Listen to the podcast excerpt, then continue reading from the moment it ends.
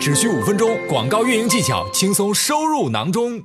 是我们设置广告目标。那可能卖家朋友在不同的阶段会发现啊，我们。是处在不同的这个阶段的。那我们目前呢是把这个阶段呢分成四个不同的部分。第一个呢是我们的起步期。那起步期的时候，我们可能很多卖家还是新手卖家，那消费者对我们的品牌、对我们的产品都不是很熟悉。所以在起步期的时候，我们主要的目标是扩展和起步，因为这个时候消费者还不认识我们，所以我们要做的事情就是要增加我们的存在感，让更多的消费者能够看到我们的产品，看到我们的品牌。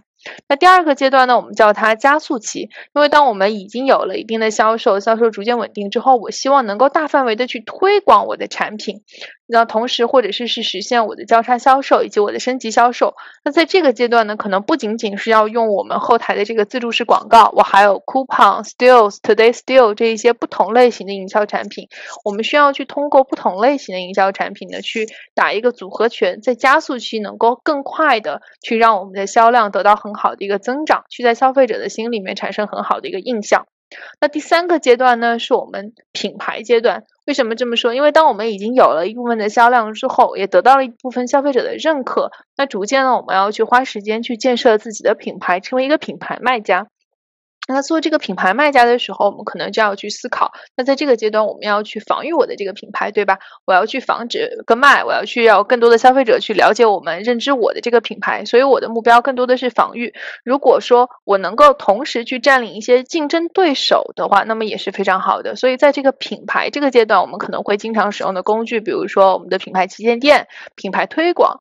对吧？这样视频广告的形式，通过不同类型的广告产品去防御，还有占领，实现这样两个目标。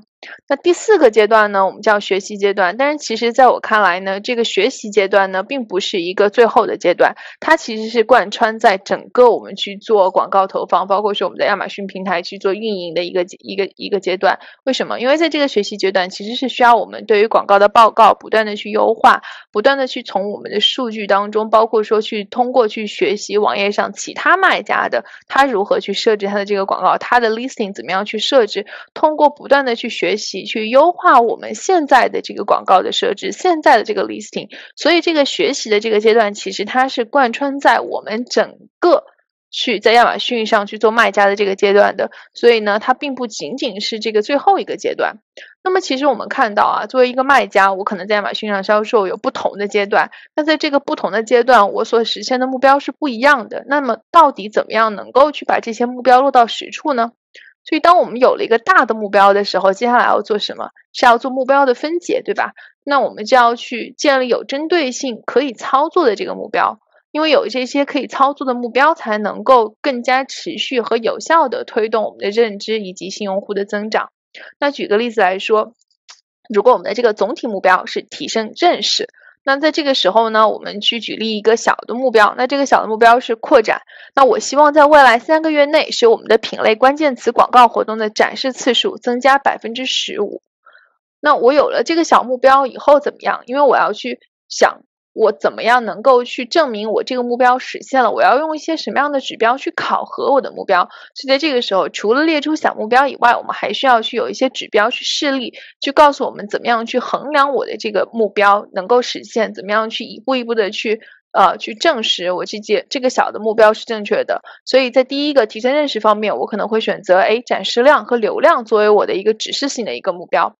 那第二个呢，是我的提升考虑和意图。那在这个大目标、总体目标的情况下，我设置了一个小的目标，这个小目标是占领。那占领里面，我希望我的新产品，对吧？X Y Z 的关键词，它的竞争性广告活动里面可以提升它在未来四周的一个点击率。所以呢，我会选择比如说单次点击的费用还有点击率这两个指标，作为我去考核这个小目标是否实现的一个指标。那第三个呢？如果说我的总体目标是提升转化还有忠诚度，那么在这个时候我设置一个小目标是防御的一个目标。那么我定下来，在 Prime 会员日进行所有品牌的这个关键词广告活动，赢得至少百分之六十的时间与页首展示的广告位。那么在这个时候，我要去看的这个指标是 A cost，还有我的这个展示位置是不是在页首有百分之六十以上的这个时间去做展示。所以总的来说呢，我们不同的总体目标，其实当我们把它细分到每一个小目标的时候，都会需要去用一些指标来去衡量这些我们的一个小目标，对吧？那这个是我们的一个小结啊，各位卖家也可以拍一下。嗯，比如说在先开始的时候，大家还记得我们那个四个阶段的图，对不对？所以我们在四个不同的阶段，那我们有不同的目标：防御、扩展、占领、起步啊，交叉销售、升级销售，以及我们的推广和学习目标。那第二步呢，就是要把我们的这个总体目标进行一个细化。那同时呢，要搭配消费者的这个购买决策，因为主要是他的这个购买决策来细化我们的广告策略。那第三步呢也是非常关键的，因为不光制定了目标，我们要知道目标制定以后怎么样去衡量它，所以呢，我们要学会去查看相应的一些数据的指标。